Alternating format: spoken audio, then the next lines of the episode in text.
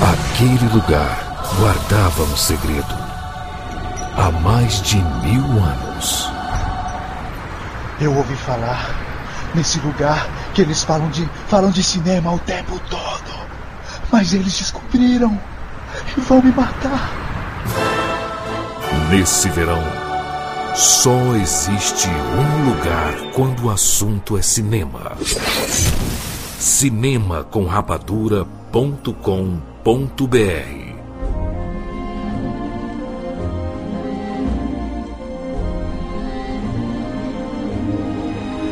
Essa é Berk. Fica 12 dias ao norte de Desânimo e alguns graus ao sul de Morrendo de Frio. Ela é enraizada no meridiano da tristeza. Minha aldeia. Em uma palavra, sólida. Ela existe há sete gerações, mas todas as casas são novinhas em folha. Temos pesca, caça e um pôr do sol encantador. O único problema são as pragas. Sabe, a maioria dos lugares costuma ter ratos, mosquitos, mas nós temos. dragões.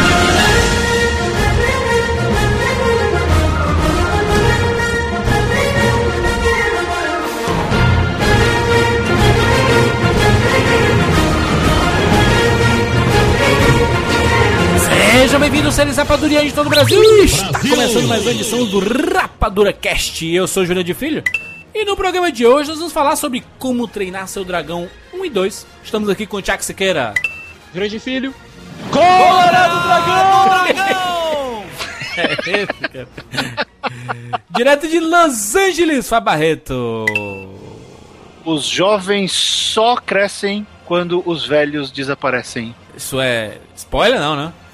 Spoiler? Não sei. Será? Tem spoiler no programa. Tem Exatamente. spoiler na abertura? Quer que, eu, quer que eu faça outra? Se você não assistiu Como Treinar Seu Dragão 1 e 2, escute esse programa por conta e risco, né? Porque a gente vai falar todos os spoilers desses dois filmes. E é importante que você assista. O primeiro é fácil de achar, tem no Netflix, o segundo tá nos cinemas, ou onde você achar melhor. E nós vamos comentar tudo, né? Criação do Como Treinar Seu Dragão, os envolvidos, falar um pouquinho sobre a DreamWorks, sobre a mudança de paradigma que são esses filmes da série Como Treinar Seu Dragão. Ou seja, nós vamos falar sobre os dois filmes, o filme de 2010 e o filme de 2014, agora aqui no Rapadura Cash.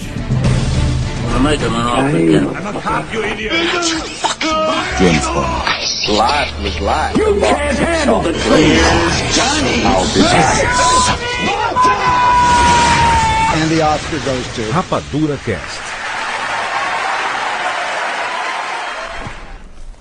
Classificação dos dragões: classe ataque, classe pavor, classe mistério. Tambor trovão. Dragão recluso que habita cavernas marinhas e lagunas escuras. Quando assustado, ele produz um som estrondoso capaz de afundar um navio ou matar um homem. Extremamente perigoso, matar na hora. Macha Drago, criatura gigante com asas como lâminas que podem cortar árvores grandes. Extremamente perigoso, matar na hora. Escalderível. Esguicha água quente nas suas vítimas. Extremamente perigoso.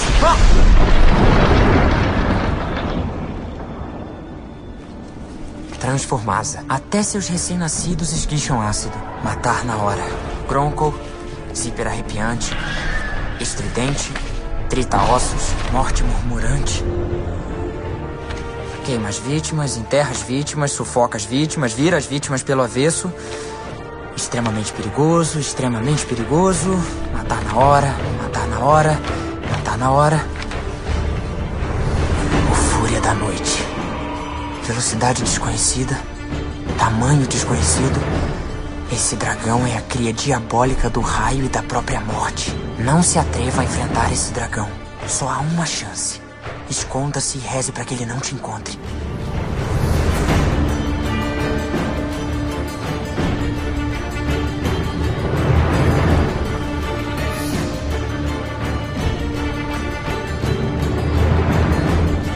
A DreamWorks mudou, gente. Juras, a gente já fez até um podcast sobre esse assunto. Sobre a DreamWorks, inclusive. É. Aí a DreamWorks me vem com Como Treinar Seu Dragão em 2010. e rouba o coração de todo mundo, né? É impressionante, né? Como as pessoas são apaixonadas por esse filme. Não, não foi só surpresa de ter vindo da DreamWorks, mas, cara, eu, a culpa é do né, soluço pra vocês. A culpa é do soluço. Do, Hum. A culpa é do Banguela. Do A Banguela. culpa é do Toothless. Ele é demais, cara. Tem como não gostar? É impressionante ver essa relação, assistir, reassistir o Como Treinar Seu Dragão primeiro, após ter assistido o segundo no cinema. Eu não vou, vou assistir aqui, tem no, na Netflix, coloquei aqui pra rodar. E cara, impressionante como é criada a relação entre o Soluço e o Banguela. E o pior é que, apesar dessa relação ser o coração do filme, não é só isso. Não é só isso a franquia. A franquia tem vários outros elementos de comunicação entre, interpessoais que conquistam e fazem a, te- a textura da alma desse filme, dessa franquia. O que a gente pode dizer que acabou conquistando as pessoas, obviamente os personagens são ótimos, as- a, a história também é muito boa, o desenvolvimento dessa história é muito bacana também, mas esse mundo que foi criado, de mostrar o lado dos vikings e dos dragões, essa relação, sabe? Que é coisa que a gente não, não tá acostumado a ver no, no cinema, ou em séries, ou em outros lugares por aí, né, cara? Que é uma coisa que a gente sempre ouviu e eles juntaram dragões e vikings e transformaram numa coisa espetacular, né, cara? Que é acompanhar esse mundo de Berk lá. É, mas aí esse, esse é só essa é a parte externa, né, Júlio? Porque o, grande lance do primeiro filme, e agora a gente viu com o segundo também, é que a história, tirando o fato dele ser um dragão e do outro ser um viking, a história dos dois é tão boa, é tão bem feita. A histó- o que acontece com aquelas pessoas é uma coisa tão dramática, é, é tão, os conflitos são tão próximos que é muito fácil. É muito fácil chegar perto desse filme, é muito fácil gostar desse filme. E aí que foi a grande mudança, foi para para pensar, pô, a gente já fez um monte de comédia, né? A gente, todos os nossos, todas as nossas animações, tirando aquele pé no saco do Príncipe do Egito, são comédias. não gosta de Príncipe do Egito? Hum, Eu, eu acho ele bonito, a música é legal, mas ele é um filme meio parado, Júlio. É, Aquele Moisés com medão, assim, é uma coisa muito temerosa, sabe? mas foi a primeira animação da DreamWorks ali, né? Foi, mas tô dizendo, exatamente por isso que eu fiz um paralelo, pra gente Aham. ver o, o- a jornada da empresa. Ela começou com um filme que, que os personagens eram temerosos por causa ah, da relação bíblica e tudo mais, só que foi ela largou mão, partiu pra comédia escrachada, se construiu com Shrek, Não. que foi a grande sátira, e no Como Treinar Seu Dragão, eles colocaram, vamos ser sério, e, e vamos, vamos tra- trazer o drama, funcionou. Aí fizeram de novo no Rise of the Guardians, funcionou, pum, então Exatamente. cacetando de novo com o segundo dragão. Então a empresa em si, o jeito de pensar a animação da DreamWorks, evoluiu pra caramba. É porque se, se você for pensar, né, por exemplo, o Shrek, o Príncipe do Egito ele surgiu junto com Formiguinhas, foi no mesmo ano, 98. Então a, empre- a empresa meio que surgiu junto ali, né, com esses dois filmes. Mas assim, se você pegar, por exemplo, depois do Shrek, depois do sucesso absurdo do Shrek, a DreamWorks emplacou Madagascar, né, que mudam o universo e os personagens, mas é a mesma pegada da comédia, né. Aí depois emplaca o Kung Fu Panda, que é um filmaço espetacular, Maravilhoso, comédia. e- comédia, né? E ela emplaca o Como Treinar Seu Dragão, que é talvez é responsável, é um divisor. É, é foda falar isso, porque parece coisa de, de. O cara tá querendo vender jornalista que não sabe usar outros termos, né? Pra, pra mostrar Divisor quando, de águas. quando tem a divisão, né? O divisor de águas. Mas é realmente a divisão, Fala que é um marco. é, ou o marco, né? Não, mas pior que é mesmo, Júlio. Até mesmo a continuação do Kung Fu Panda, ele tem uma dramaticidade maior, eu Tem. acho muito, por conta de influência do pessoal de Como Treinar Seu Dragão. Exatamente.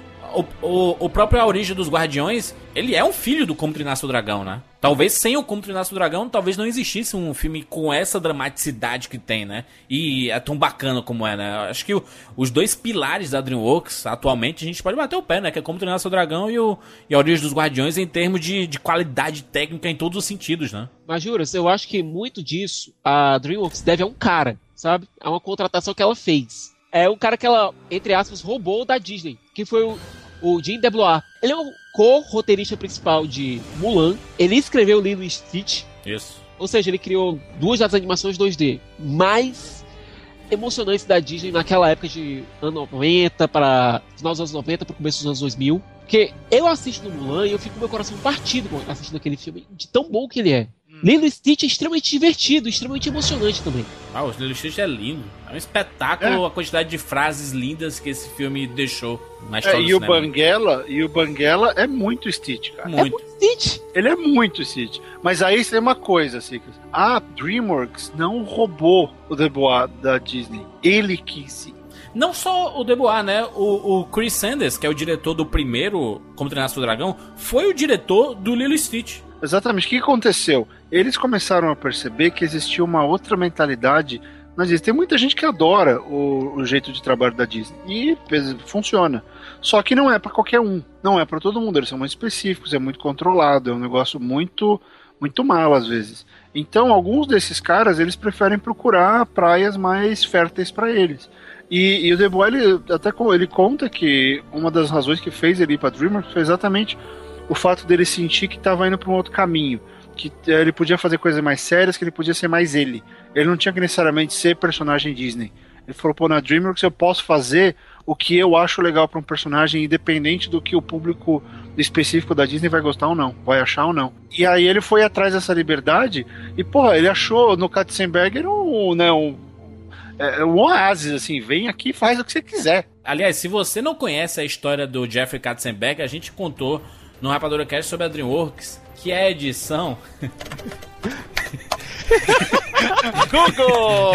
Google, Google, lá, Google. Rapadura Cast, DreamWorks. No Google aqui, vamos ver. É a edição número 323 nível de preparação do Jurandir é sempre gigante. Não, mas é pra numeração do cast tá aí. O Google tá aí, cara. É só muito fácil achar essas coisas. Eu não consigo ver essa vi a virada que aconteceu em Como Dragão 2, no final do segundo ato do filme. Eu não consigo ver ela ocorrendo num filme da Disney. Aconteceu no Rei Leão, né, Siqueira? Tá claro, né?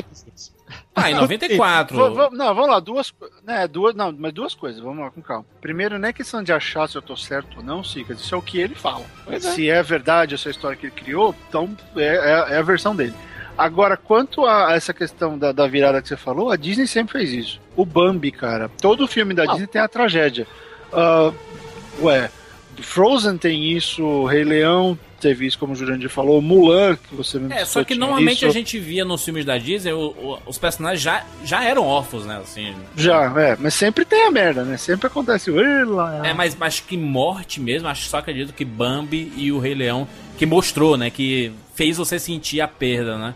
E eu acho, eu acho muito importante trazer isso pra DreamWorks, porque era uma coisa que você não esperava, cara. Mas isso que Como Treinar Seu Dragão fez foi um ato extremamente corajoso, é algo que você não está esperando, da mesma forma como o jovem Jurandir, o pequeno Jurandir em 94 estava no cinema e jamais esperava que o Mufasa iria morrer, cara. Pois é, e jura-se outra coisa. Fazer isso numa sequência, cara. Né? Fazer isso numa sequência Verdade. que você espera que aqueles personagens. Isso eu tô falando em animações é, mais tradicionais. Uhum. Você espera que aqueles personagens que são carregados pro primeiro filme estejam relativamente seguros. Pois é. Mas eu acho que é, é uma das qualidades do Como Treinar Seu Dragão, se querer, esse, é, essa construção de, de, de, identificação com os personagens. Não só com os personagens, mas eu não sei se vocês sentem isso, mas quando vocês param pra sentar, seja no cinema ou em casa, onde for, e vão assistir Como Treinar Seu Dragão, eu particularmente eu embarco naquele mundo. Parece que, eu tô, parece que eu tô vivendo junto com os personagens. Não só porque esteticamente é lindo, é um negócio inacreditável a técnica desse filme. É superior a qualquer outro filme da DreamWorks. Sei, não sei se os cara, a equipe do Como do Dragão trabalha mais, ou não se leva chicotada nas costas pra fazer hora extra. Mas é um, é um negócio inacreditável. Assistir Como Treinar Seu Dragão 2 no IMAX foi inacreditável. E eu não falo nem do 3D não, porque o 3D do primeiro foi lindo e do segundo é quase inexistente. Eu coloco a culpa disso na direção. Sim. Porque, assim como deu para sentir também na, na origem dos Guardiões, a direção acaba fazendo muita coisa por esses filmes. Em termos de direção de arte, em termos de, de, de, de movimento de câmera e tudo, eles deram um salto qualitativo tão legal que você vê, eu adoro o Panda, mas o Panda ainda me dá muita sensação de. Não quero chamar de artificialidade, mas de alguma coisa muito fantástica. Parece plástica. Não, é um panda lutando. mas, mas, não sei, tem alguma coisa que diferenciou, comparando o dragão, o primeiro dragão com o primeiro panda. uh, tem alguma coisa na direção em como ele foi filmado.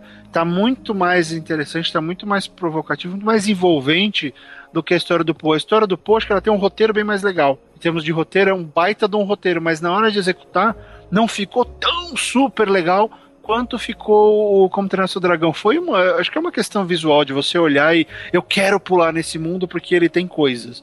Talvez as nuvens. É, ele, ele, ele te, te envolve. Chama, ele te chama. Mas o filme realmente te convida a embarcar. Desde o começo, e eu acho que foi uma sacada genial colocar o soluço narrando a própria história, mais ou menos como acontece com o Peter Parker em Homem-Aranha, por exemplo, nos quadrinhos. Nos quadrinhos, o Peter Parker ele narra a história dele, ele, ele tá te chamando para embarcar junto dele da história, entendeu? É uma coisa muito desses heróis mais frágeis, é, mais humanos, quererem é, que você compartilhe a história dele, querem que você que, quererem alguém do lado dele enquanto eles embarcam nessas aventuras. Pois é, mas eu acho que é, não só a narração é importante, se queira, mas eu acho que o, o background ele é muito importante, principalmente em animação ou em filme de herói, como tu falou do, do Spider-Man, porque a gente vê o, o Peter Parker narrando e a gente vai viajando por Nova York, né? Então é um, é um negócio muito legal. A, a Cat Altieri, que é responsável pela, pela design de produção do Como Treinar Seu Dragão, ela também foi responsável pelo background artístico do A Pequena Sereia, do Aladdin e de O Rei Leão. Então são três filmes completamente diferentes, em cenários completamente diferentes, mas que você consegue embarcar no universo de cada um, seja debaixo do mar, ou no, no caso do Aladdin, que é lá na Arábia, ou no Rei Leão lá na África, né? Então você consegue embarcar fácil por causa do, do background, é, a, a parte visual do filme ajuda muito. Como Treinar o Dragão, ele, ele tem essas qualidades porque facilmente, ah, Vikings, deve ser um negócio chato. Em 10 minutos você já tá, caraca, que mundo legal, né? Esses 10 minutos eu digo 5 logo naquela introdução. Sim, é. Então, quando o Soluço vai apresentando cada um daqueles personagens, e a gente vê não só esse personagem de maneira estática, mas eles agindo. Isso. Dá um complemento bacana. O Soluço fala e eles fazem. Não é algo parado, não é algo chato, não é uma introdução parada você tá vendo esses personagens agindo da forma que o Soluço tá te dizendo. Ah, é, tá vendo aquele cara ali, ó? Totalmente estrambelhado, maluco, forte. E você vai vendo eles agindo, vai vendo, vai conhecendo esses personagens. Até eu já não vi nenhum babaca aparecer. É, mas os vikings só eram vikings quando eles iam saquear a Inglaterra. É, tá vendo? Ninguém se preocupa. Porque é legal. E nem os chatos vêm reclamar de um problema histórico. Bom, tem dragão, amigo, né? Não é histórico. Então é interessante porque te ajuda a embarcar na história sem você ficar procurando grandes justificativas. Ah, por que será que existem os dragões? Por que, que esses vikings estão morando naquela pedra? Por que, que eles não saem dali? Né? Você, não, você não precisa ficar. É um filme que não te, não te levanta essas questões, porque a história é legal, você quer saber o que vai acontecer com aquele moleque. E não ficar perguntando sobre o mundo dele. Mas por que isso? Por que aquilo? E Barreto, em nenhum momento você vê os vikings sendo deturpados, né? A história do, dos vikings. É, inclusive, uma recomendação boa, né, Barreto? A série Vikings, né? A Vikings, Vikings animal. Né? Nossa, animal, isso, Netflix. Netflix. Tem no Netflix, Netflix. verdade. É. Tá no Netflix? Tá no Netflix. Legal.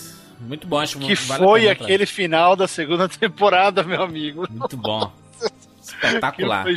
Voltando pro Como Treinar Seu Dragão, é bacana porque o, o primeiro filme, obviamente, ele é bem introdutório, né? E não existe essa relação entre vikings e dragões existe uma, uma relação de, de adversários, né? Eles são Mas é, adversários. É, os vikings veem os dragões como uma praga, como gafanhotos ou qualquer coisa assim. O começo do filme, o, o prólogo do filme ali é, é tudo isso, né, Siqueira? Isso. É, basicamente são os dizendo, olha, essa aqui é minha terra, a gente não vai sair daqui, nós somos vikings, nós somos teimosos, e nós temos um problema com pragas, mas nós, nós não vamos sair daqui. E eu vi que vira homem mesmo quando ele mata um dragão, né? Aham. Uhum. Então existe toda essa disputa, né? Essa briga entre os vikings e os dragões. E é bacana porque o jeito que ele é introduzido, o estoico, né? O... Porque, é, é, assim, ó, a gente tem que dizer ficou que. Ficou estoico aí? Ficou estoico. como, como é, é em inglês? Stoic. Não, é, esto é stoic mesmo. É stoic, né? achei, é, vai saber, cara. Podia ser outra coisa. Podia ser bronco. É, um, é uma qualidade do Como Treinar Seu Dragão que a dublagem é muito boa. É. É muito boa mesmo a dublagem do Como Treinar Seu Dragão. Na língua original, é um espetáculo. Concordo, né? Todos. Até porque o Barreto só viu em. Cara, eu nunca vi em português, eu não sei. Mas a dublagem em português, Barreto, é tão boa quanto. A versão original, os personagens têm um, um sotaque, né? Um sotaque tem. carregadíssimo. Uma coisa que as pessoas criticavam, né? Na, no, primeiro Como Treinar Seu Dragão, falavam assim: porra, mas uh, não tem o sotaque dos vikings, dos grandes vikings e tudo mais. Que é uma coisa característica do, da língua original que o filme quis se basear, né? Pra, pra, pra mostrar lá. Até por isso que eles esco escolheram o Gerard Butler hum. para fazer o estoico, que tem aquele sotaque escocês dele que é, é ridículo, é só ele falar normal e engrossar a voz que sai o estoico. Estoico é o pai do Soluço. É o, o Viking, é o Viking mestre. É, o chefe, né, o chefe da tribo. E o Craig Ferguson, que é um apresentador de, de talk show aqui, que também é escocês. Ah, é escocês, é. É, e, e, que fala daquele jeito, que é o, o, conselheiro lá do Stoic e o, e o ferreiro, o cara que tem o dente Ah, que é o, o Bocão, é o Bocão. Bocão. Então, ele, ele também. Então eles pegaram os escoceses, os caras de lá do norte da Inglaterra, e solta aí o sotaque de vocês. Ninguém foi tentar ir atrás de pegar noruegueses, dinamarqueses. Não, pegaram os, pegaram os escoceses mesmo e joga aí. Foi meio que a coisa do, do Valente, né? Do Brave. Uhum. É, só que pegaram Brave, o pessoal lá de cima. É, só que no Brave realmente incomodou algumas partes incomodou, da dublagem. É. Incomodou porque o DNA escocês era muito importante pro filme. Aqui não, tanto uhum. é que você tem o Jay Baruch, você tem a América Ferrara fazendo uma, a Astrid. Mas as crianças não têm sotaque, né? Esse é o é. negócio. Os adultos têm sotaque, as crianças não. E, e, e, é uma coisa curiosa, porque agora que entrou a Kate Blanchett, a Galadriel tava fazendo um sotaque mais pesadão também. Não fez sotaque escocês, mas fez, fez um pouquinho, mas ela fez outra coisa com a voz, mas também parecia algo à parte de quem ela é. Ficou bem interessante. Mas a molecada não tem. O Christopher Mint Plaza, ele faz a mesma voz de bosta dele o tempo inteiro. O Jonah Hill faz a mesma voz de bosta dele o tempo inteiro. Tudo. Aliás, pronto. A Kristen Wiig. A Kristen Wiig é, encontrou um filme que eu gosto dele, né? É, eu ia dizer isso. é, eu tenho que admitir. A Kristen Wiig faz o, faz o uh, cabeça quente, né? É, Tough, né? Tough, né? De Quer dizer, ela muda um pouco, ela muda bastante a voz. Ela faz a voz de uma adolescente espivetado. Mas o resto da galera, a voz é muito próxima. Jay Baruchel é Jay Baruchel. a semelhança física também do ator com o personagem é grande também, né? É, eles sempre pegam um pouco, né? Até eu tava vendo uma foto outro dia que é o Butler do lado do estoico. Se você olhar, tem umas feições. Eles fizeram aquela brincadeira do pegar o, dublo, o ator e colocar um. Né? Dreamworks Dreamworkando, né? Não, a Disney também faz isso um pouco. Mas a DreamWorks desde o começo de sempre, Desde né? o começo, desde o Woody Allen, né? Desde o do Z. É. Também lembra daquele peixe que era o Martin Scorsese com os pintos carrados? Isso, é. O próprio Will Smith é. lá, o peixe. É. Mas uh, voltando pro, pro, pro background mesmo do Como Treinar Seu Dragão, é, a gente vê o mundo. É, é, é, bacana porque o jeito que eles apresentam é a, a visão do, do soluço. Na verdade, é o soluço apresentando antes e a gente acaba embarcando na aventura. E ele, como aprendiz, também transforma a gente em aprendiz, né? A gente está aprendendo junto com ele como é que você lida com dragões, né? E jura, tem uma coisa que eu acho legal no filme, no primeiro, que primeiro você vê o Soluço apresentando os outros personagens. Isso. A gente vê do ponto de vista do Soluço.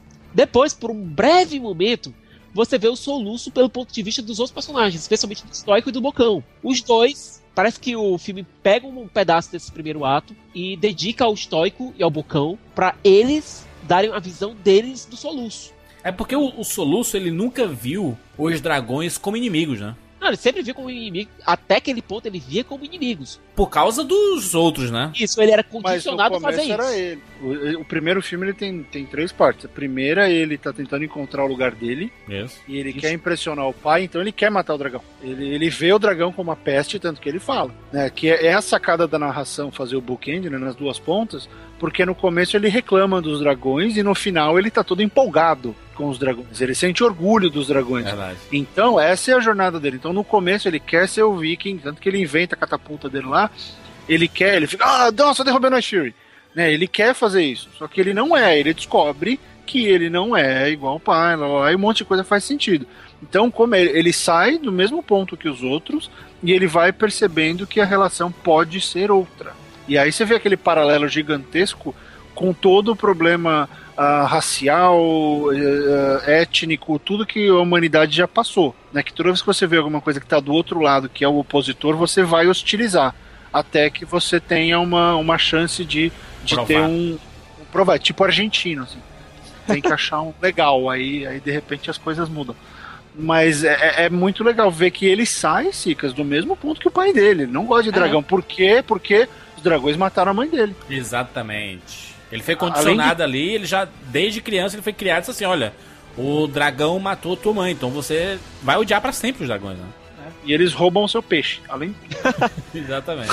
Agora, o momento que ele Eles conhece- brigam por peixe, cara. Você reparou isso? A grande treta dos vikings com dragões é, é o meu peixe, a minha ovelha. Você quer vir pegar o cara, meu peixe, a minha ovelha? Vai cagar, me As, as ovelhas são engraçadas também, as ovelhas que não aparecem, né? Sempre com cara de blazer, assim. comida, cara. E outra coisa, o primeiro encontro do Soluço e do Banguela é uma coisa linda. É uma coisa linda. Não, não tem outra definição para essa cena, para esses momentos, senão beleza. É uma de uma sensibilidade que o DeBlois e o Chris Sanders tiveram no desenvolver dessa, desse momento, que é crucial para a franquia, que você não tem como não se apaixonar por esses dois personagens ali mesmo. É aquela, aquela cena do peixe, né? Que eles dividem o peixe. Isso. Não, não, mesmo no primeiro encontro mesmo, quando o.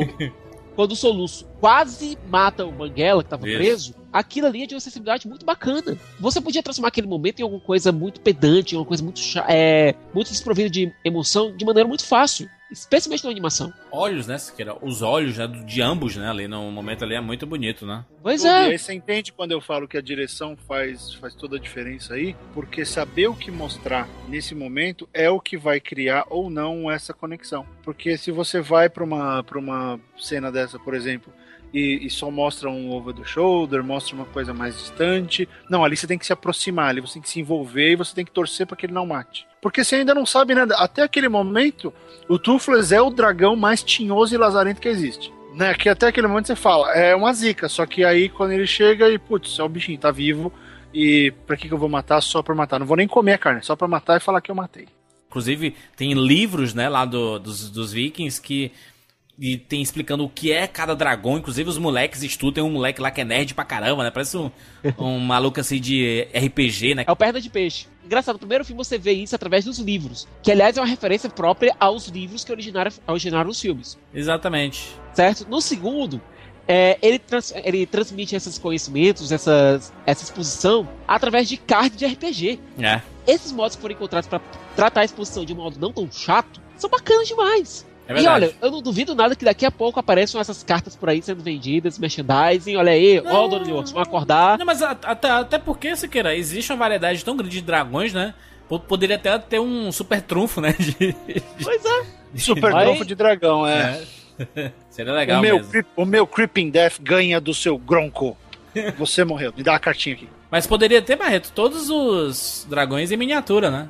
É, seria legal. E essa é uma coisa que a, a DreamWorks é meio tímida, né? É. E, e é curioso. E tem uma coisa que a gente não falou, né? Que até nessa relação ah, dessa timidez comercial ou não, esse filme ele não está sendo distribuído. O, o segundo filme mudou de distribuidora. O primeiro foi distribuído pela, pela Paramount e o segundo filme foi distribuído pela Fox. Que loucura, Houve né? uma mudança. E é porque a Fox começou a pegar vários filmes, fazer várias produções com a DreamWorks, entre elas o Cruz. né, entre elas os Crudes, exatamente. Os Crudes aí já, já. O Peabody já, já engatilhou o, o Como Seu Dragão 2, então rolou uma nova, uma nova parceria aí do, do Katzenberg com o alto comando da Fox.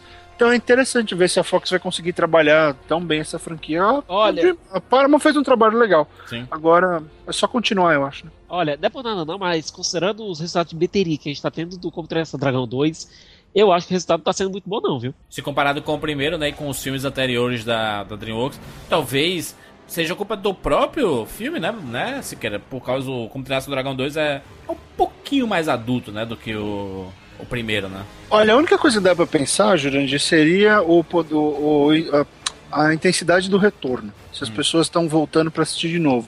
Porque eu levei a Ariel pra assistir, ela tá com 7 anos. Cara, ela adorou, mas assim, ela chorou copiosamente. Deu dó. ela chorou absurdamente na, na cena. E. Mas ela adorou, cara. Ela saiu pulando, empolgada, porque o.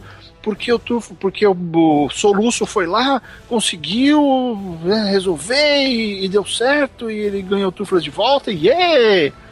Quer dizer, a história tinha uma coisa para né, tem aquela parte emocionante, mas ela meio que se resolve. Então, mas eu não sei se os pais provavelmente podem ter falado, ah, não vou levar o filho para ver de novo, porque tem aquela cena. Pode ter sido uma, uma coisa, mas eu ach- achando estranho, porque, pô, é um baita de um filme. O, o, o Rei Leão teve a mesma coisa, né, Barreto? E, eu, não, eu não vi essa. Ai, meu Deus, não vou levar meu filho mais pra ver o Rei Leão lá nos anos 90. Você, você não tinha, você não tinha filho e a paranoia era muito melhor, muito menor naquela época, Jurandir. Tá, tá. Aqui, aqui a gente vê guerras, guerras santas declaradas por causa de qualquer coisa, de vacina a conteúdo de filme.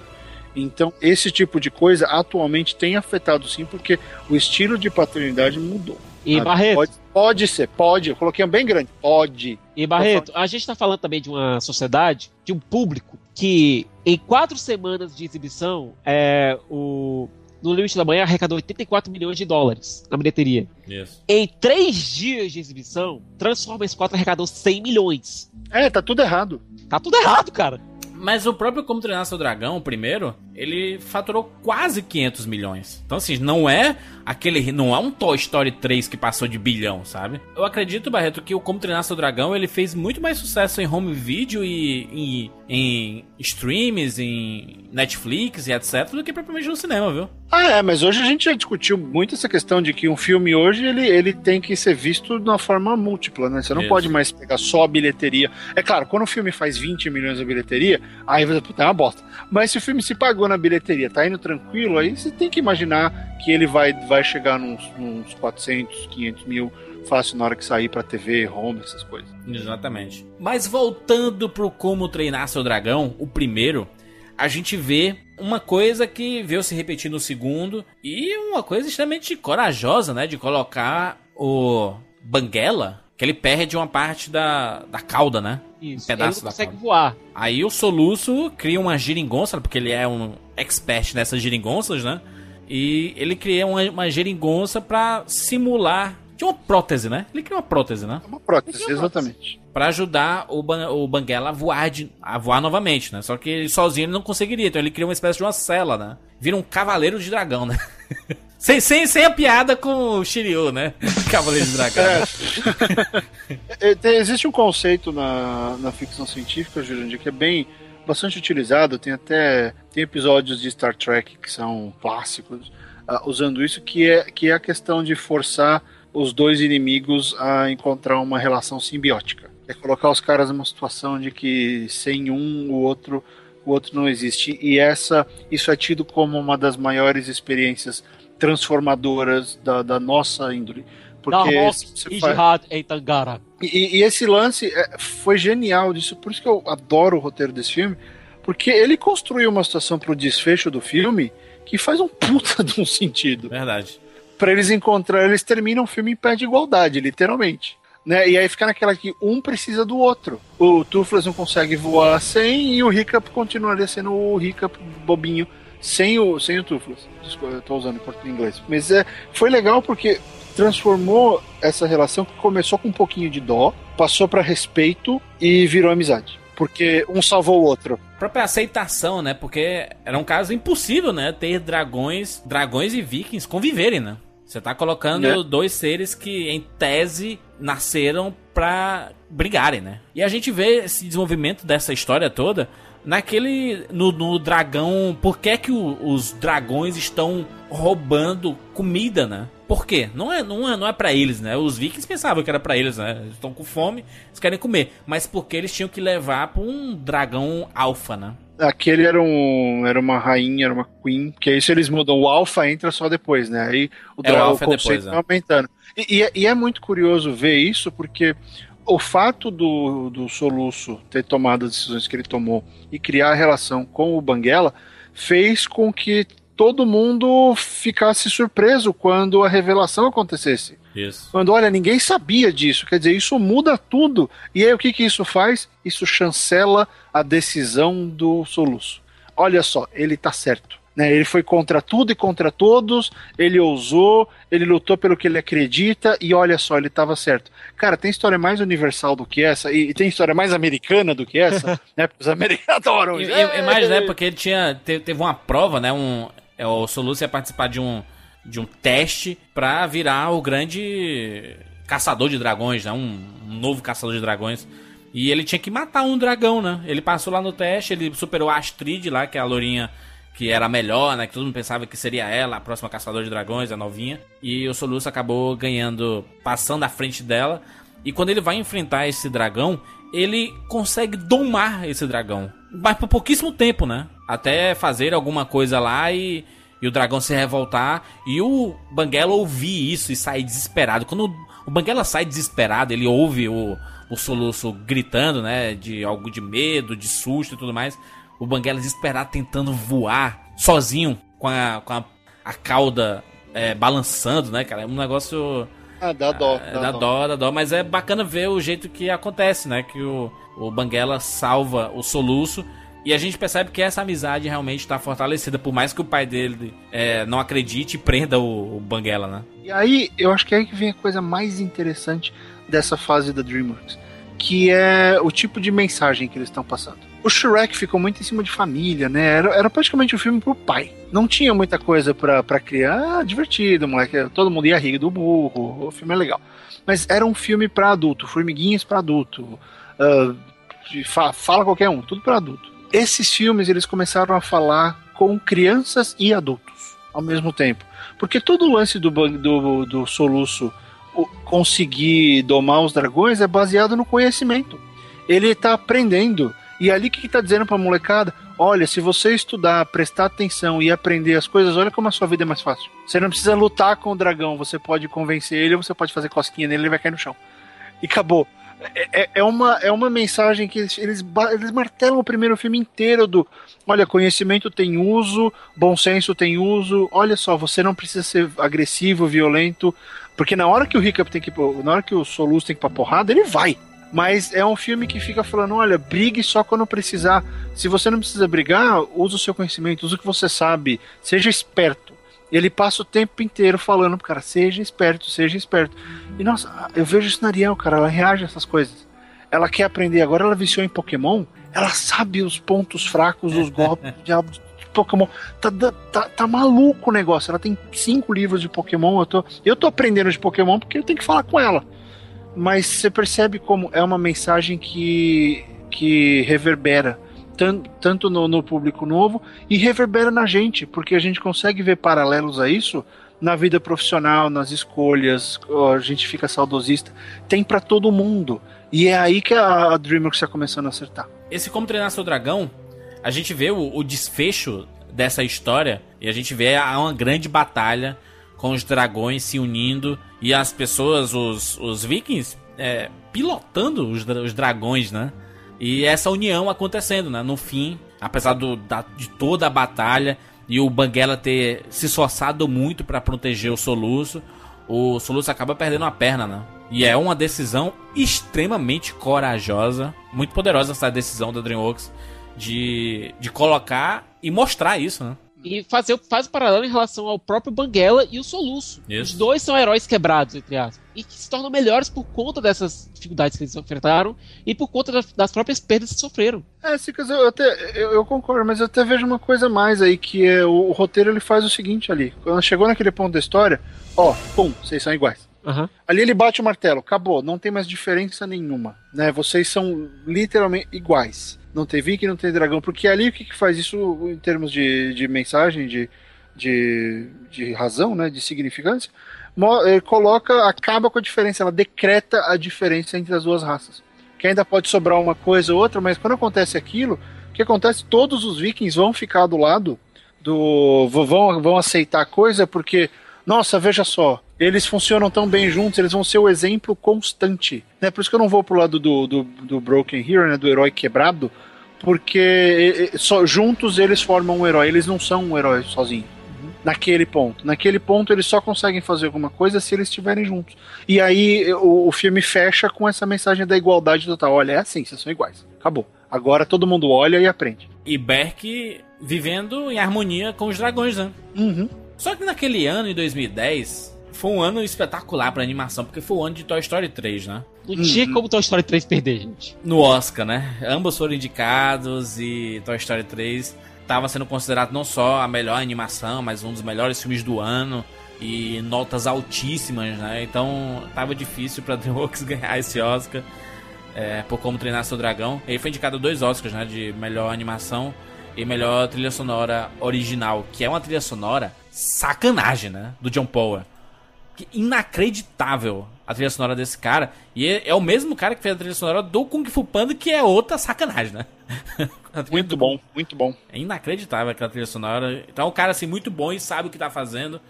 Essa parceria com a DreamWorks se repete, né? Que ele faz a trilha também do Como Treinar Seu Dragão 2. É uma trilha sonora épica pro gênero, né? Ele, ele tem um pouco da Escócia, né? Porque ele tem um lado quase é, Coração Valente. Lembra até um pouco da trilha sonora do Coração Valente. Mas ele faz uma mescla com outros temas mais medievais, né? Inclusive dá pra ouvir algumas gaitas de fole, Isso. alguns solos de gaitas de fole durante a trilha. É, também mostrando um pouquinho da veia escocesa do filme. Aí, em 2014, é lançado Como Treinar Seu Dragão 2. A gente ainda precisa treinar mais seu voo solo, amigão. Manguela! Ah, tá bancando o bebezão agora? Então experimenta isso aqui, ó. Tá sentindo? Hã? Agora se tocou do meu remorso sincero? Não, peraí, peraí, peraí, peraí. Não, não, não, calma. Você não ia machucar nenhum. Tá, tá, tá, tá legal, tá legal. Você venceu. Você venceu. Morri! Ah, a coisa tá feia! Dragões e vikings! Inimigos novamente! E lutando até o final! Ah!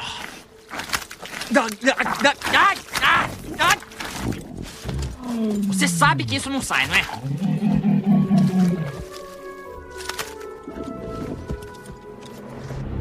E o que, que você acha? Seguimos em frente?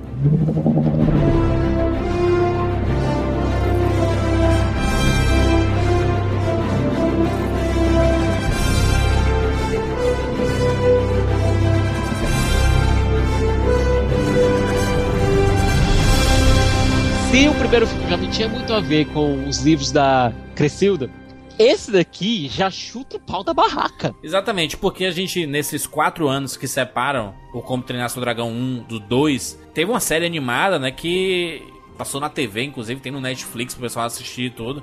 Mas ela, ele pega mais um, um pouco o lado dos livros, né? Porque Como Treinar Seu Dragão é baseado numa série de livros, né? Isso, da Crescida Cower. Aliás, é os livros eles são referenciados pontualmente pelo filme, certo? Tanto é que, por exemplo, os livros foram lançados em audiobooks é, no Reino Unido, narrados pelo Dave Tennant, o décimo Doctor. E colocaram o Dave Tennant para fazer uma ponta é, narrando umas partezinhas do filme. Uma ponta quase imperceptível, mas está lá. Justamente para dizer: olha, nós reconhecemos que os livros existem, nós reconhecemos que nós viemos o livro, que o ponto de partida do filme foi o livro, mas estamos fazendo nossa própria coisa aqui. Essa série animada, ela mostra um lado, assim, além do primeiro filme, né? Porque ele, se passa antes do Como Treinar do Dragão 2. Isso. Ele mostra o, o, depois, né, dali, algumas é aventuras. Justamente é justamente o miolo. É, é o dia a dia. É o dia a dia. É basicamente o dia a dia de Berk depois dessa revolução que o Solus causou. Uhum, entendi. E quando a gente encontra os personagens de novo lá em Como Treinar do Dragão 2, ele já tá com a Berk totalmente diferente lá do primeiro filme e totalmente restabelecida, funcionando de uma relação simbiótica com os próprios dragões. É tanto que o nome do, da série se quer é Dragões Pilotos de Berk. Isso. São 20 episódios. Pilotos de Berk? Não. É. Engraçado. Riders. São, é, são Riders of Berk. Mas a série, ela tem características do filme original, assim, a mesma qualidade técnica ou não? É, é, tipo, é tipo o que aconteceu com Kung Fu Panda, que também tem uma série animado e tudo. Jura? Seria pedir demais pegar uma temporada todinha de uma série com a mesma qualidade do filme, né? Eles pegam o básico, né, que eles fizeram lá e guardaram e era fácil de mudar, né? É, o que acontece é o seguinte, tem um mercado, tem um mercado alternativo aqui que a gente nunca vê, uh, quer dizer, a gente não via no Brasil, que são os, as continuações e, e filmes derivados que é para criancinha consumir, dependendo do público. Então você tem esse mercado que é o alternativo, que é, são as continuações, são as, as, vamos mergulhar um pouquinho em tal assunto. Então eles podem fazer o que eles quiserem. Eles pegam um, um ator que tem a voz parecida com o protagonista. Por exemplo, no, na série do, do Kung Fu Panda, o cara engana. Você acha que é o Jack Black, mas não é o Jack Black. Então existe esse mercado que sempre rolou com o VHS que agora tá, tá indo super bem com o streaming. Então eles fazem isso é, como você falou, a parte técnica, ela, ela tem, usa um rescaldo do que foi feito pro filme, mas o que acontece? Uma das grandes coisas do filme é a parte de renderização. Né? Eles deixam o negócio mais perfeito possível. Como vai pra TV e vai para um público super jovem, isso não é necessário. Então eles acho que eles param, tipo, nos 60% de qualidade visual, por exemplo. E aí os roteiros vão ser cheios de, de história de, com moral, elas ensinam coisas. A série do Kung Fu Panda é bem legal, mas você vê. A, a animação ela é mais questionável, as histórias são super. Ah, pra, são lições que o, que o Po tem que aprender, e não sei o que. E no Riders of Burke é a mesma coisa. Então a, a DreamWorks tem feito muito isso com uma certa. Fica meio feinho, você vê uma renderização feia, mas você vê o, o desenho dos, do, dos pinguins de Madagascar. Isso, muito legal. Também, é. Muito legal. E agora vai ter o filme deles. Yeah. Aliás, eu adorei o trailer. Chegaram a ver? Sim, sim, muito bom, divertido. Rico, Kowalski, Cara, muito legal. Mas enfim, é, então tem esse mercado. E então os roteiros são, são mais são mais óbvios, são feitos para criança mesmo, e o visual não, não é tão legal.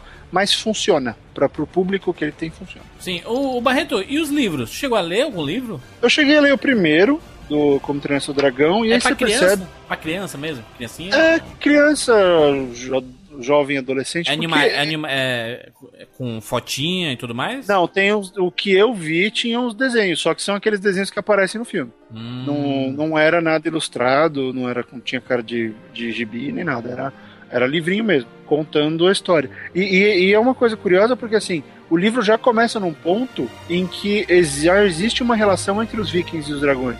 Tanto que é, como treinar seu dragão, porque o, o, personagem ele já começa o livro, ele tem que ir subir uma montanha num penhasco, numa caverna para conseguir pegar um ovo de dragão ou um dragãozinho e levar para ele. Quer dizer, a boa parte do primeiro livro é essa questão dele, dele conseguir o dragão e, e, as, e as peripécias que ele passa para treinar o dragão.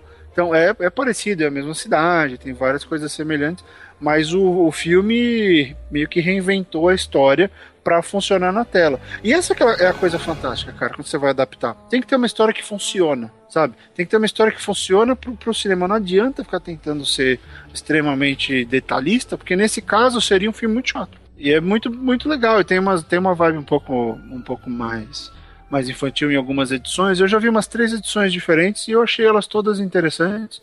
Mas com uma história de. Porque qual é o ponto dessa série. É uma série de que fala de crescimento, que fala de descoberta.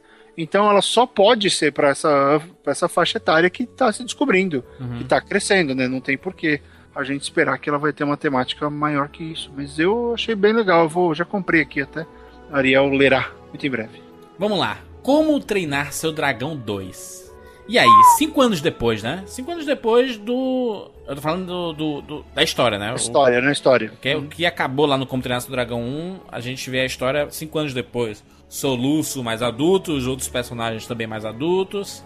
Muda o diretor, né? O Debois vira o diretor, o Chris Sanders não é mais o, o diretor do Como Treinar do Dragão, porque ele estava se dedicando a os Crudes. Uhum. Ele foi o diretor e o é, roteirista dos Crudes, né? Que saiu em 2013, né? Então ele não tinha como se dedicar a como treinar seu dragão 2. Vocês percebem essa mudança de direção do primeiro pro segundo? Senti uma evolução, não uma mudança necessariamente. Evolução técnica. Técnica e narrativa. E de decisões. É, narrativa, porque o Debois ele, ele sabe, ele sabia que ele um, não podia baixar o nível e ele sabia que ele tinha que preparar o terreno pro terceiro, que vai ser a coisa mais maluca do mundo, porque se tá, né, o primeiro filme é ótimo, o segundo filme é fantástico, o terceiro vai explodir cabeças, literalmente. Eu só gosto de falar. Então, eu, eu acredito que ele teve, ele teve que tomar muitas decisões mais sérias, até para mostrar que a, que a série está evoluindo, que é aquela coisa que às vezes se você pega nos filmes de, de Jornada nas Estrelas, por exemplo, os personagens sempre estão no mesmo lugar, na maior parte do tempo. Eles no lugar narrativo, eles são já estão definidos. Né? Tá todo de reboot assim que acaba o filme. É, é, todo mundo, ninguém, parece que ninguém aprendeu nada com o filme anterior. Nesse filme, é porque são adultos, é, é outra dinâmica, mas só, eu pensei só numa série longeva. Uh, mas o Harry Potter tem isso, eles aprendem a cada filme. Né? O filme tem que melhorar, mas como eram 227 filmes com 438 diretores, era meio difícil a gente esperar alguma consistência uniforme, de direção. É, ser uniforme, é, né? Os, os é, consistência narrativa mandou lembranças no Harry Potter, né?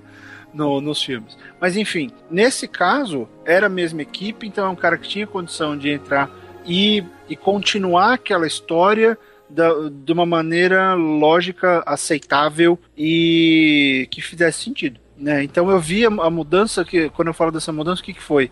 Foi a questão dele entender quem era esse soluço cinco anos no futuro. Isso. Ou que aquele soluço, né, tinha se transformado, né? Porque o Debois, ele escreveu o roteiro junto com Chris Sanders. Chris Sanders, que dirigiu o primeiro Como Treinar Seu Dragão, também foi o diretor do Lilo Stitch. E o Debois também foi diretor do Lilo Stitch. Tem dois diretores. Sim, sim, sim, sim, Então eles, eles trabalharam juntos, tanto na confecção do roteiro como é, na direção. O Debois não, não dirigiu o primeiro, mas dirigiu o segundo, mas estava junto com o roteiro. Então ele sabia no que ele estava pegando, né? No que ele estava dirigindo ali, né? E como ele fez o roteiro, né? O cara que escreve normalmente conhece muito mais o personagem do que um diretor, no caso daqueles filmes que você alguém fez o roteiro e o diretor vai. Por isso que muito diretor reescreve os filmes. Né? Tem um lance que o Spielberg faz, ele reescreve a maioria das cenas que ele filma. Porque ele quer ele quer que a história converse com ele, que a história saia dele para que faça sentido. Então são coisas assim. E, e o que o Debois fez pro, pro Como Seu Dragão 2 foi um, né? Como eu falei, acertar essa questão da, em que ponto para, como, como esses cinco anos afetaram e pensar em como o soluço reagiria ao novo mundo que ele criou. Porque Isso. a grande sacada do outra sacada do final do primeiro filme foi o seguinte: eles estavam iguais, mas o que aconteceu? Agora os vikings tinham asas. E quando você dá asa para um personagem, o que acontece? Obrigatoriamente o mundo fica maior. Exatamente. No Como Treinar Seu Dragão 2, ele expande esse universo do Como Treinar Seu Dragão, né? Mas, Exatamente. Barreto, aí é que tá. É, a expansão que aconteceu, aconteceu meio que na marra. O estoico, ele queria manter Berk mais ou menos isolado. Ele não queria que o Soluço crescesse tanto, o universo dele. Tanto é que quando ele abre o mapa das terras que ele descobriu, você vê que aquilo ali foi dobrado, redobrado, colado. Não era algo que o estoico queria, era algo que o coração do soluço queria que acontecesse. Ele queria realmente aproveitar essas asas para voar. É, mas foi o que eu falei. Ele deu asas, aquele final Exatamente. deu asas pro soluço. Pro e soluço. ele seguiu. Pois é, o estoico, apesar de ter compreendido o filho, e houve um entendimento entre pai e filho ali que eu achei muito lindo. É. é os dois ainda, continu, ainda continuaram entidades completamente diferentes o estoico mantido em Berk, querendo bem pro seu povo, querendo proteger o seu povo, e o espírito livre do Soluço querendo ganhar asas. E o, e o estoico também querendo fazer com que o Soluço aceite o cargo dele, né? De ser o futuro chefe da, da tribo, da aldeia, né? Pois é, tem um momento do primeiro Treinação do Dragão que eu acho muito bacana. Que é depois que o estoico basicamente diz que o Soluço vai matar o dragão e vai ser, uhum. o, vai ser o grande caçador da, da tribo e tudo. É, pai, eu vou. Aí depois eu vou é me embora daqui, eu quero sair daqui. eu, eu gosto muito desse momento. E eu gostei mais ainda do fato do Jim DeBlois ele ter basicamente cortado o primeiro filme retalhado e ter visto, bom, o que esse momento aqui pode reverberar, é, reverberar no soluço daqui a cinco anos? Ou então, o que esse momento que quis dizer pro soluço e como a gente pode utilizar esse momento aqui? E esse momento que o soluço quer sair, ele volta de maneira tão forte nesse Como Treinar Seu Dragão 2, mas não no Soluço em si, mas na mãe dele, na Valka. Sim. Temos a volta de um personagem que nunca existiu no primeiro, né? Temos o surgimento de uma personagem que para todos estava morta, inclusive para eles mesmos, né? Pro, pro personagem, tanto pro Soluço como pro pai, como para todo mundo lá. E que foi a o causador do ódio, né, do, dos vikings em relação aos dragões, né? Principalmente do histórico. Já era... tinha, já tinha. Isso, aí... Tanto que ela morre aumentou, numa, né? numa batalha. Isso. E aí a, a, a, parada vira pessoal. Vemos essa e... batalha desse dois, né, inclusive, né? Agora Isso. vemos flashback bem bacana, inclusive. Mostrando lá que o dragão. Que, que o Soluço já tinha esse poder de encantar os dragões, né? Que o dragão chegou próximo dele, do bebezinho, e foi querer matar, e ele não conseguiu matar o Soluço, né? É uma, é uma questão de é uma questão de olhar, né? Uma questão de sensibilidade. É, aquilo ali deixa clara a questão de, olha, esse ser aqui, ele tem a habilidade simplesmente de, de ver algo diferente, porque ele ainda não foi ensinado o contrário. Né? Ele, ele pode significar uma, uma novidade, ele pode significar um reinício para tudo. Tem a cena emocionante do filme que a gente já vai falar dela, mas eu, eu fiquei muito mais emocionado na hora do reencontro. Hum. Que cena fabulosa, que direção linda, cara. Aquilo podia ter dado tão, tão errado. Aquilo podia ter ido Nossa. pra tantas difer- direções diferentes. Podia ter sido uma coisa, alguma coisa tão estranha, tão errada. Mas, meu Deus, como ele se. Como o Jim acertou ali. Ah, caralho, do reencontro do estoico É, com a mãe, não, não do soluço com a Val. Não, é porque tava falando a Valka, aí eu. Aham, Desculpa, não fui claro. O reencontro do estoico com a Valka. Caraca. Porque, cara, ela começa a falar e ela tá naquela de. Não, eu fiz merda, fiz merda, ele vai andando, ele vai andando e. Cala a boca, eu quero te abraçar. Caraca, que cena espetacular. Tô, tô arrepiado. Muito foda essa É. cena, cara. Cara, que- e quem, quem já ficou longe sabe o que é aquilo. Sabe? Quem, quem ficou longe, quem foi obrigado a ficar longe, sabe que aquilo fez muito sentido pra mim, até por causa dos primeiros, dos primeiros anos aqui, que dos primeiros meses aqui, que eu fiquei sozinho, isolado. Puta que pariu, como um abraço, como um beijo daquele resolve, cara. Como tudo fez sentido. Eu comecei a ver aquela cena, caralho, ele não vai falar nada, quer ver? Não vai falar nada. ele vai andando com aquela cara de bosta. Você pega o personagem mais foda do filme. Ele tá, ele com tá aquela- completamente desarmado, né? Em todos os É. sentidos, né? É aquela cara de, meu Deus, eu não acredito que ela tá aqui, eu vou andar. Que lindo, cara. A direção, as tomadas. E, e tudo começa com o Bocão falando: é, essa aqui é pra você. eu acho melhor Olha, é você melhor você vir aqui, porque. Porque eu vou ficar sentado aqui no meu canto. Inclusive, na, quando a, a Valka aparece pela primeira vez, ela lembra até um pouco a Princesa Mononoke, que ela tá com aquela máscara, tá em cima de um dragão, né? Dá a impressão total que a gente tá vendo a Olha, Princesa não Mononoke, dá, né? não dá pra errar com referências a Miyazaki, cara. Pois é, mas é uma referência clara, é uma re- referência que a gente via só pelo lado da Pixar, a gente vê agora a DreamWorks referenciando a Miyazaki, né? E é bacana a gente ver Total. isso. Porque é uma referência clara, né? É, né? É, é, muito É, e o parecido, né? Debois, e o Debois assume, ele é fã do, ele é fã de Totoro, especialmente. Tanto que tem uma cena do Toothless que ele é, ele é super Totoro. Quando ele pega o soluço, eles estão no alto lá da montanha, ele pega o soluço e vai levando ele pro, pro precipício. Olha ele Ah, andando, muito ele anda, ele anda que nem o Totoro.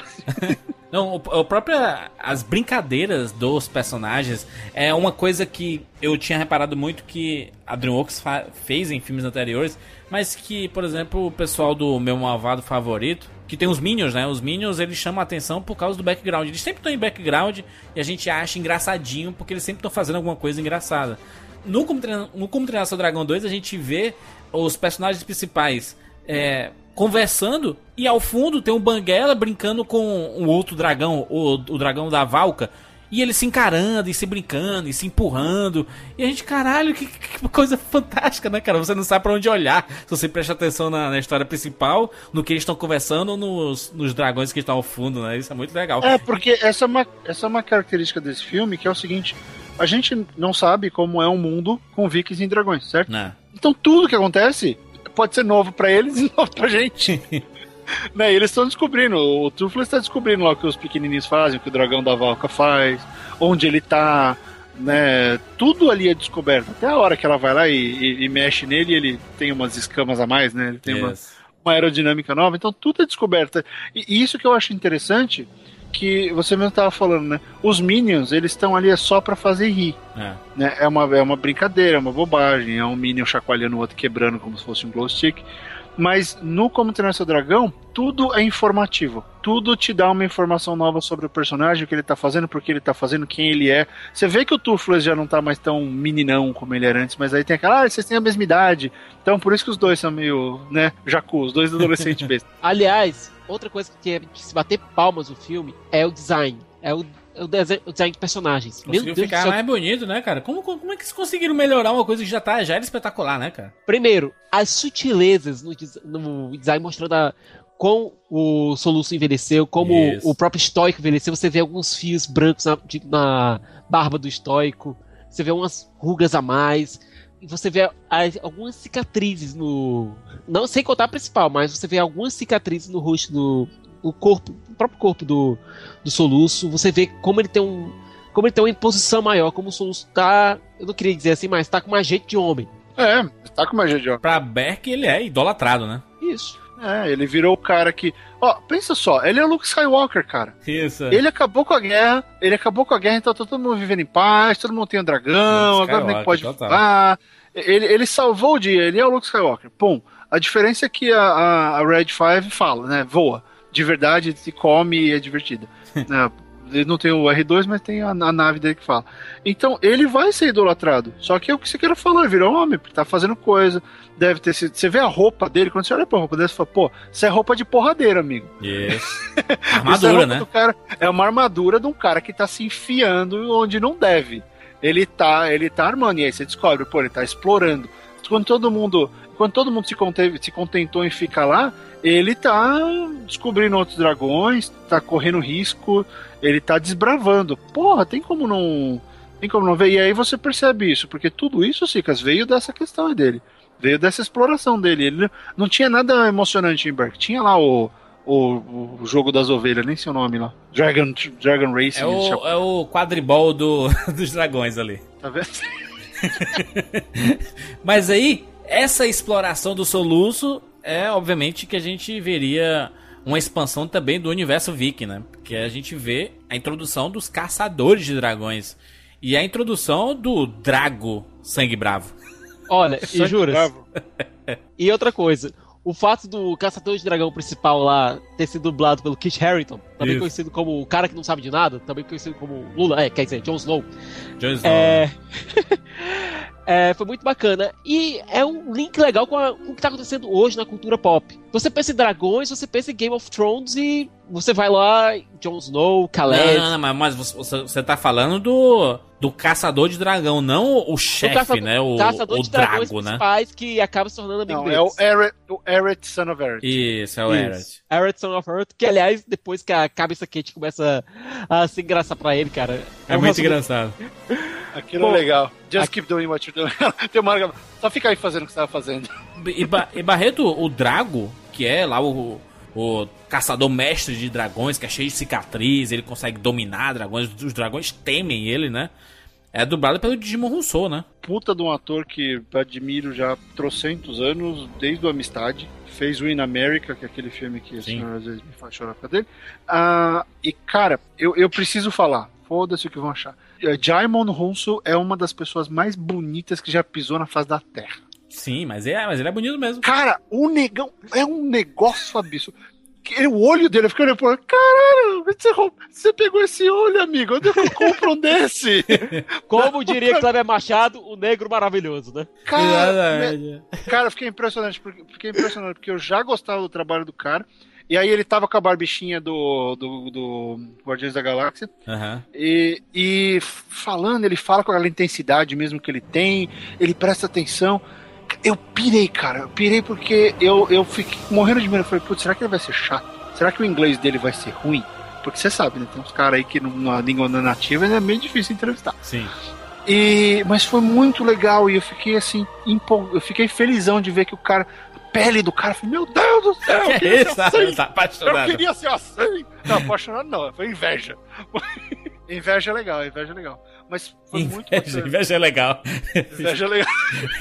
eu Como falo, é eu falo de, de, se apaixonar. Inveja, que é um negócio inveja bonito. branca. Com ele não dá. é sacanagem, né? Mas, é, mas nossa, o cara é bonito mesmo, o pô. O cara é bonito, então tem que achar bonito mesmo. Cara, adorei o trabalho. E sabe o que foi mais interessante dele? Foi ver que se você pega os filmes dele, sempre tem aquele momento, aquele, aquela cena, aquele um momento em que ele, ele levanta o vozeirão, até no Constantine, na hora que ele pega o Constantine no alto e vou te arrebentar. O cara domina a cena com a voz com a imposição. É um negócio assim absurdo. E aí você pensa, nossa, esse cara fazer dublagem tem tudo a ver, né? Fazer, fazer animação é perfeito porque ele consegue tra transportar todo o personagem para a voz dele. Quem não lembra do, do Amistade? Quem não lembra do Give Us Us Free? Verdade. E ele faz isso em todo o filme dele. Ele tem esse momento de, de, de surto psicótico e, e, ele toma a cena. E ele fez isso com o Drogo, achei muito legal porque isso vai levar a gente para a próxima discussão, que é controle. Como treinar seu dragão começou com descoberta e agora se transformou em controle. Controle em todos os sentidos, tanto do próprio Drago, né? Que, que é, sofreu na mão de dragões, né? Ele perdeu o braço, né? Ele tem um braço mecânico lá. E a gente vê essa brincadeira, né, do lado do Viking e do lado mágico, né? Uma mistura de ciência e magia quase. Porque existe um, um lado mecânico, né? Você vê que o, as pessoas que perdem partes do corpo, eles estão é, trabalhando com metal, né? Eles fazem as próteses, eles fazem as celas, fazem um negócio bem. É, bem uma, existe uma engenharia ali, né? E existe o lado da magia dos dragões. E cada dragão tem um negócio, né? Solta o, o Fúria da Noite, solta um, um raio de choque, né? Uma coisa do tipo assim. O meu roxa, os outros dragões soltam rajadas de fogo, outros soltam bolas de fogo. Então cada existe e a, a, gente pode levar isso até quase pro lado da magia, apesar do dragão não ser um ser mágico, né?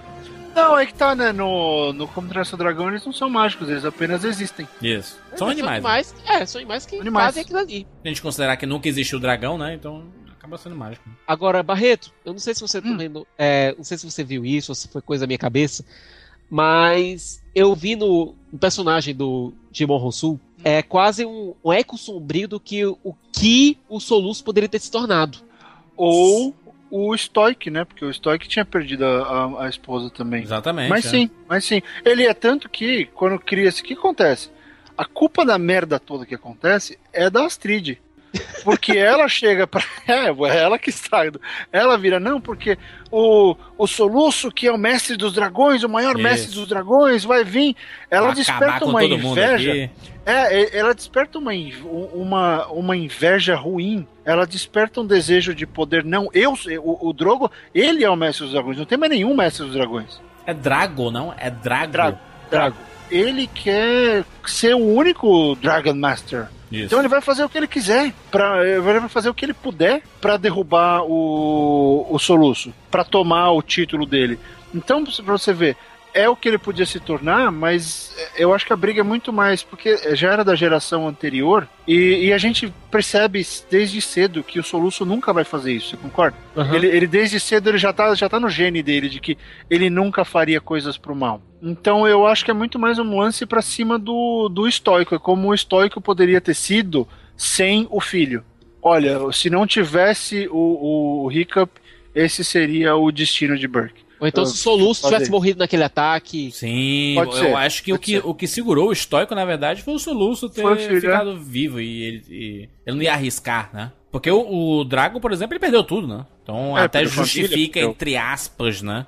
Justifica essa, esse ódio dele e esse Não justifica, explica. Explica, tá? Exatamente. Não, não justifica, ele explica esse ódio e essa tentativa de controle. E ele tem uma, uma baita carta na manga, né? Ou carta debaixo d'água, né? Que ele tem um dragão alfa do lado dele, né? É, e aí é uma outra coisa que eu pensei muito em Miyazaki, Sim. porque quando tem essa luta, e ali qu- quando, quando, ele, quando eles viram aquelas bolhas, eu já saquei o que ia acontecer, e na hora que a briga dos dois alfas começa, eu falei, vai dar merda.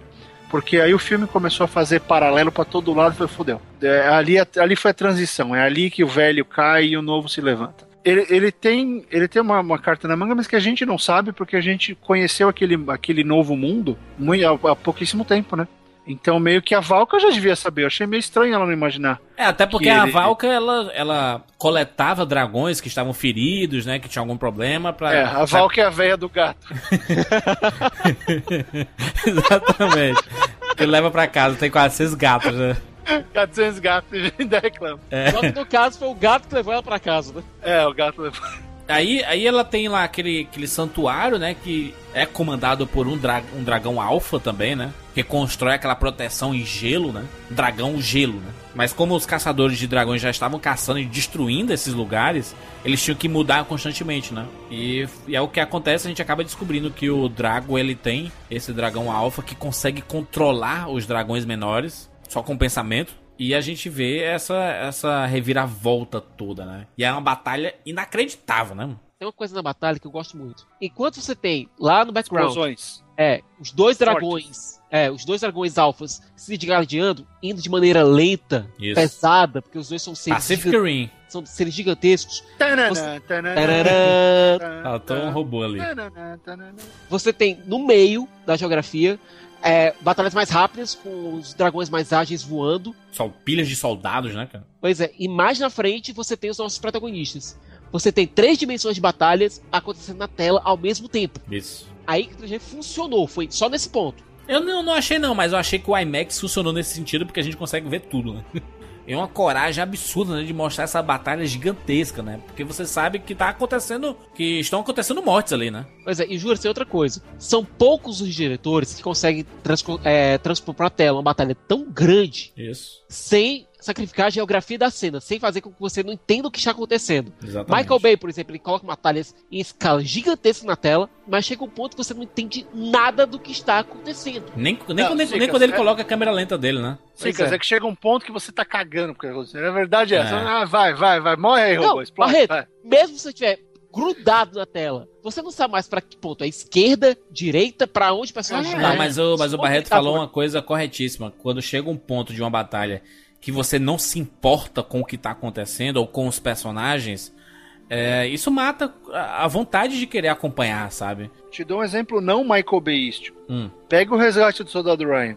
Se você fica mais cinco minutos naquela praia, você corre o risco de falar, putz, e aí? É. O cara tá morrendo, beleza. Ritmo é tudo, cara. E, e filmar batalha, fazer batalha, O é Spielberg, ritmo. o Spielberg soube, né, isso. Ele, ele, Não, ele foi até o eu tô limite, ele dizendo. foi, ele foi até o limite. Exatamente, mas foi o que eu disse. Se você fica mais cinco minutos, você corre riscos.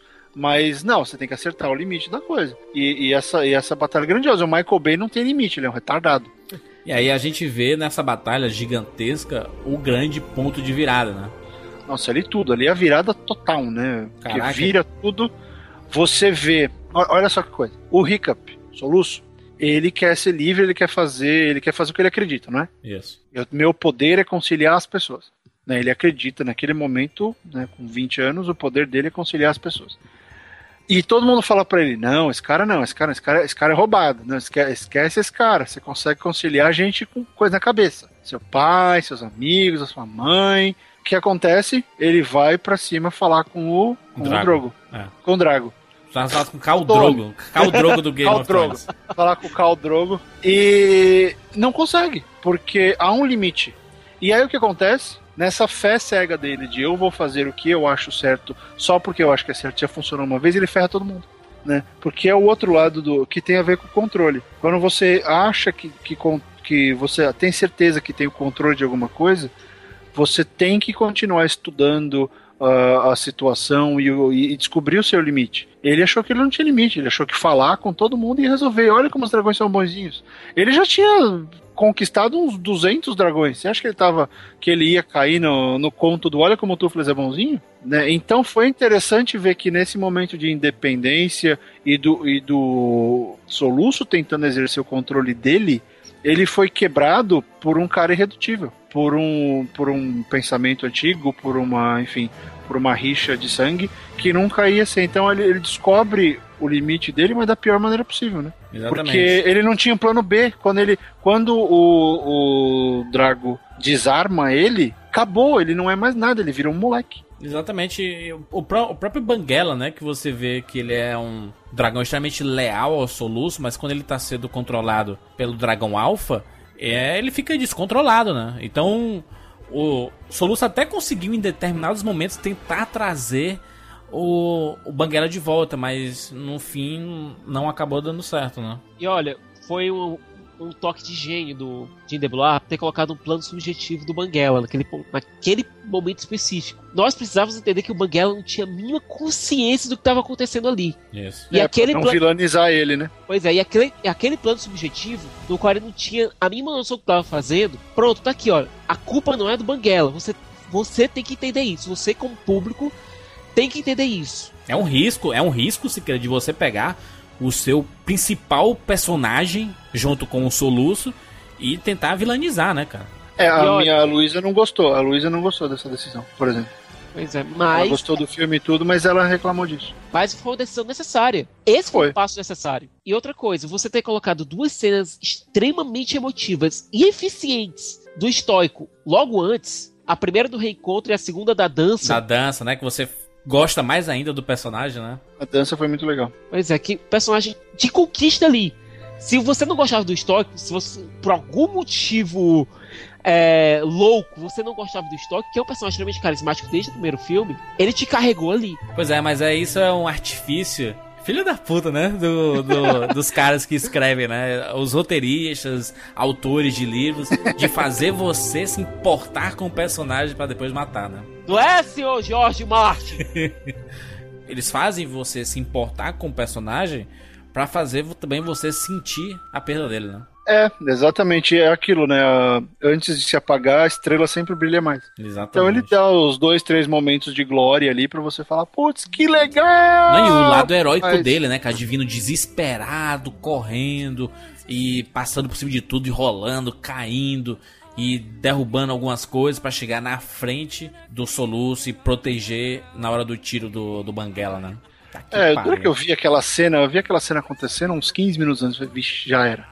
Oh, meu Deus. Caraca, uma cena muito Mas forte. Foi bem feito, cara. Bem eu tava feito. pensando que ia acontecer uma merda ou com o Stoico ou com a Valka. Mas ia ser uma merda reversível, sabe? Eu achei, achei que ia ter um momento de quebra, mas não uma quebra tão forte. Eu, eu, eu, eu pensava que eles iriam matar a Valka, de verdade. Também podia, seria o mais, mais provável. Sica, você concorda que, sendo um filme de transição, sobre a questão do controle e um, um segundo passo na evolução do personagem, ele tinha que fazer a transição. Eu também Faz acho. todo jeito. sentido. E o único jeito dele fazer a transição, ele só ia pegar o trabalho do, do estoico se o estoico saísse. Ia crescer na marra. E faz todo é. sentido. É? Dentro do roteiro faz todo sentido. E outra é. coisa, o roteiro ainda, permite, ainda dá um momento de respiro para você. A perda aconteceu, você tem um momento do luto, você tem um momento de, so, de absorver o luto. É o enterro, né? O enterro clássico Vink, né? Não, não é enterro, velório. Velório, perdão, perdão. O enterro não. Enterro é quando você põe na terra. Isso, desculpa. É, você tem um funeral viking ali, você tem um funeral... Cara, o que foi aquilo? Clássico, né? Clássico. Eu chorei com o funeral. Eu fiquei, meu Deus, coisa linda, bem filmada, com aquela trilha, e o ângulo, caralho! E não, e não só ele, né? Não só ele do. do do estoico, né? Mas de todos os outros que morreram né? na Isso. batalha, né? Você tem um momento para sentir a perda, você tem aquele momento para absorver aquilo ali e processar. Você tem que você obrigatoriamente em uma cena como essa, você, você tem que ter esse momento. É. Porque senão, toda aquela preparação que você fez e todo o, toda a grande cena não vale de nada. É, a maioria dos, dos diretores tende a, a, fazer a brincadeira do cortar pro, ir pro, pro Black, né? Vai pra alguma coisa escura pra uma cena neutra. Não tem muito essa questão de agora vamos fazer o, o, o depois. Vamos fazer a cena seguinte e deixar os personagens uh, entendendo o que aconteceu ali. O próprio Bump, que a gente já citou aqui, ele faz o Fate Black. É. é. mas aí a gente vê, por exemplo, ele, ele tendo que superar essa dor, porque o dragão alfa e o drago iriam destruir Berk, né? Isso. Aí quando você. Já não basta matar o nosso chefe, o nosso pai vai matar, vai, vai matar a nossa cidade natal. E roubar aí, nossos dragões. E roubar nossos dragões, aí o buraco é mais embaixo, né, irmão? Aí a batalha também foi linda ali, né? É, Juras, e é aí que ele percebe o que, que o estoico tava falando. É aí que ele entende o que é cuidar. Yes. O que, que o chefe tem que fazer. Se ele não perde, ele ia. Aquele moleque é meio tapado.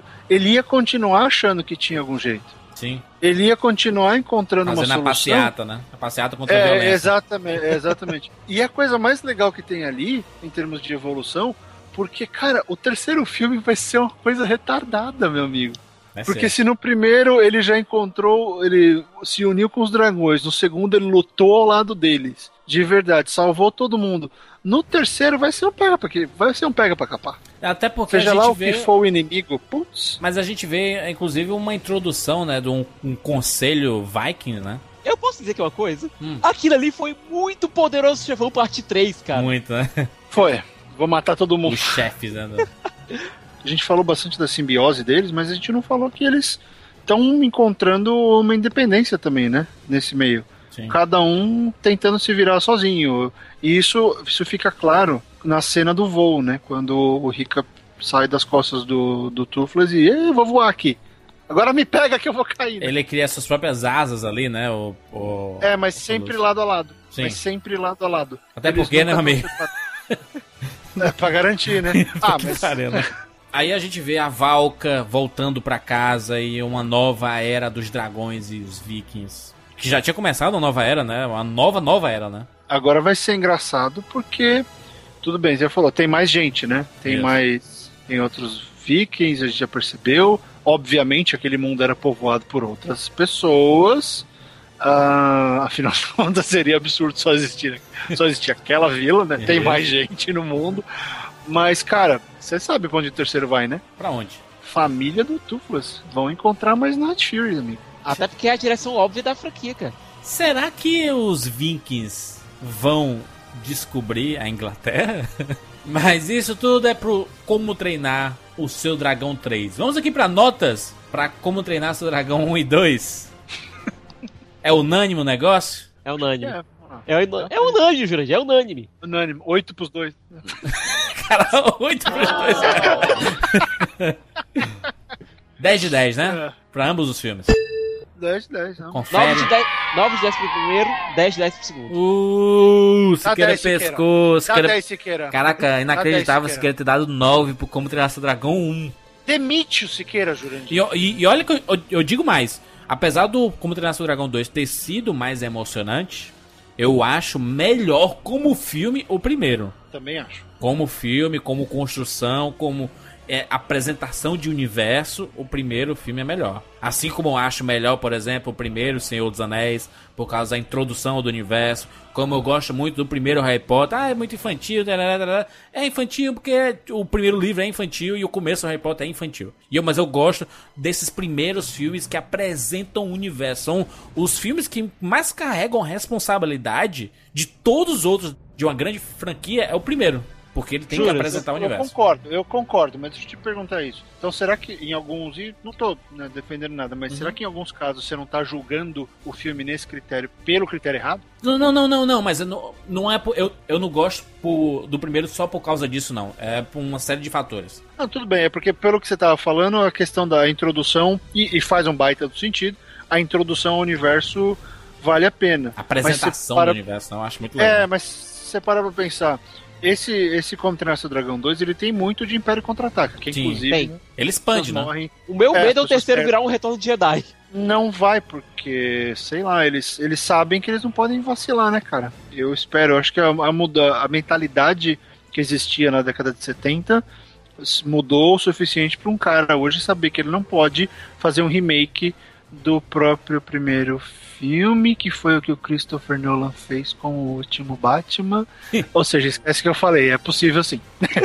Afinal de contas, o Rises é um remake do, do, do, do The Dark Knight. Então, paciência. Mas eu acho que ele, ele não vai fazer isso, cara. Ele é muito, ele é muito pé no chão e, e sabe que a franquia é boa e vai sustentar ele pelo resto- pelos próximos 10 anos dentro da DreamWorks. Não sei se o cara faria. Então, então, Barreto, como treinar seu dragão 1 e 2, pra mim, pra você, 10, 10 de 10? Ambos? Sim, sim, eu não, não diria que, que são perfeitos, mas são filmes fantásticos, muito bem dirigidos. Aquilo ali é, é arte acontecendo sob forma de animação. Se alguém ainda acha que essas coisas são só pra criança, sabe, assistir com a família inteira e cada um teve o seu momento de emoção na hora certa pela razão pessoal. Isso é legal porque es- esses filmes, Barreto, com o passar dos anos, se você re- reassistir, ele tem outro significado, né? É, é. E ele só vai melhorando, porque quando tem muita coisa sendo dita, quando tem muita coisa servindo como base pro que acontece ali, não é simplesmente um cara virar e vou vou pilotar esse avião porque eu estou sendo pago ou porque eu quero. Não, eu vou pilotar esse avião para salvar a minha família e o resto do mundo porque a rebelião precisa de mim. Sim. É, é, existe uma causa maior. E, e o lance do Como Treinar Seu Dragão é esse. Ele mostra, pelo menos pra mim, ele mostra que vale a pena acreditar nas coisas. Que vale a pena acreditar num sonho, numa ideia. E que você tem que ficar esperto, porque essa ideia pode agir contra você. O Soluço percebeu que a fé dele nele mesmo não era suficiente para mudar o mundo. Exatamente. Ele tinha que fazer isso com aliados, ele tinha que escutar os outros. E essa, cara, foi uma lição que eu aprendi da, da pior maneira possível na minha carreira, na minha vida. E tá aí, olha só, um filme dando essa lição que veio com tanta dor, um filme dando essa lição de mão beijada pelo preço de um ingresso, pelo preço de um Blu-ray. É, é algo que, que só me faz pensar, caralho, como é que tem gente que me fala que animação é de criança ou que, ou que filme não é legal ou que não gosta dessas coisas. Não, isso é vida, cara. Isso é vida acontecendo. É, é- é- é paralelismo, é ideia, é história, é história de vida, é pra crescer. Assistir um filme desse, você cresce com ele. Você sai do filme pensando, putz, eu já fiz isso, será que eu vou fazer na próxima vez? Porque todo mundo vai ter uma próxima vez. Não importa que você já tem 40, 50, essas situações vão, vão acontecer de novo. E esses filmes mostram que você tem a chance de acertar na próxima. Muito bem. Como treinar seu dragão 1 e 2, rapadorizado aqui no rapaduracast.com.br. Siga a gente lá no Twitter, arroba Júlia de Filho, arroba F, arroba SOS Hollywood. Eu tenho lá o Facebook também. Você pode achar a gente, é fácil. Você pode deixar seu comentário aqui no Twitter, no Facebook, onde você achar melhor. Mas é bacana que você mande a sua opinião sobre como treinar seu dragão 1 e 2 pra gente. E é isso, até semana que vem. Tchau. Tchau. Essa é Berk. Neva nove meses por ano e nos outros três cai granizo. Tudo que é cultivado aqui é duro, sem sabor. E o povo que vive aqui é mais ainda. Única coisa boa são nossos animais de estimação. Sabe, em outros lugares as pessoas têm pôneis, papagaios. Mas nós temos dragões.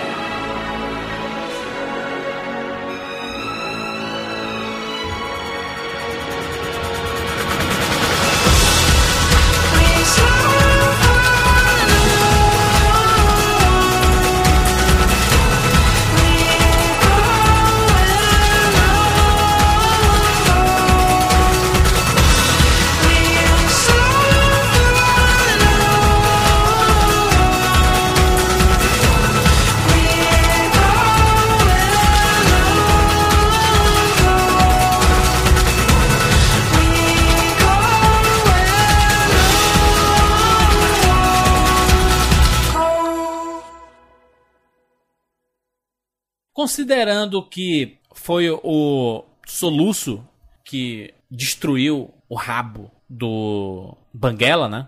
Foi, né? Com o tiro que ele deu, né? Ele Cauda. acabou com a Cauda. cauda, com a cauda da, do, do Banguela. E foi o Banguela que arrancou a perna dele numa mordida, né? Não. Pra Não. puxar ele lá da queda. Não, não. Não foi? Porque não mostra puxando, não mostra puxando, só mostra o pós. Mas como é que só a perna dele acabou? Ah, não, ele tá. Ele ficou preso no. Peraí. Ele ficou preso na rainha, não ficou? Não, ele tava caindo se- e o, o Banguela desesperadamente vai descendo, descendo, descendo, descendo. descendo Vai aí, descendo. aí só mostra o impacto é, depois, né? Porque deve ter queimado a perna dele, não? É, não sei se queimou. Mas Até a, porque- é, É, não, mas ele não comeu. Ele não comeu a perna dele, não. Pá, imagina, Jundiaí, você também quer demais. Você dizendo tá que ele vendo comeu, as coisas. não.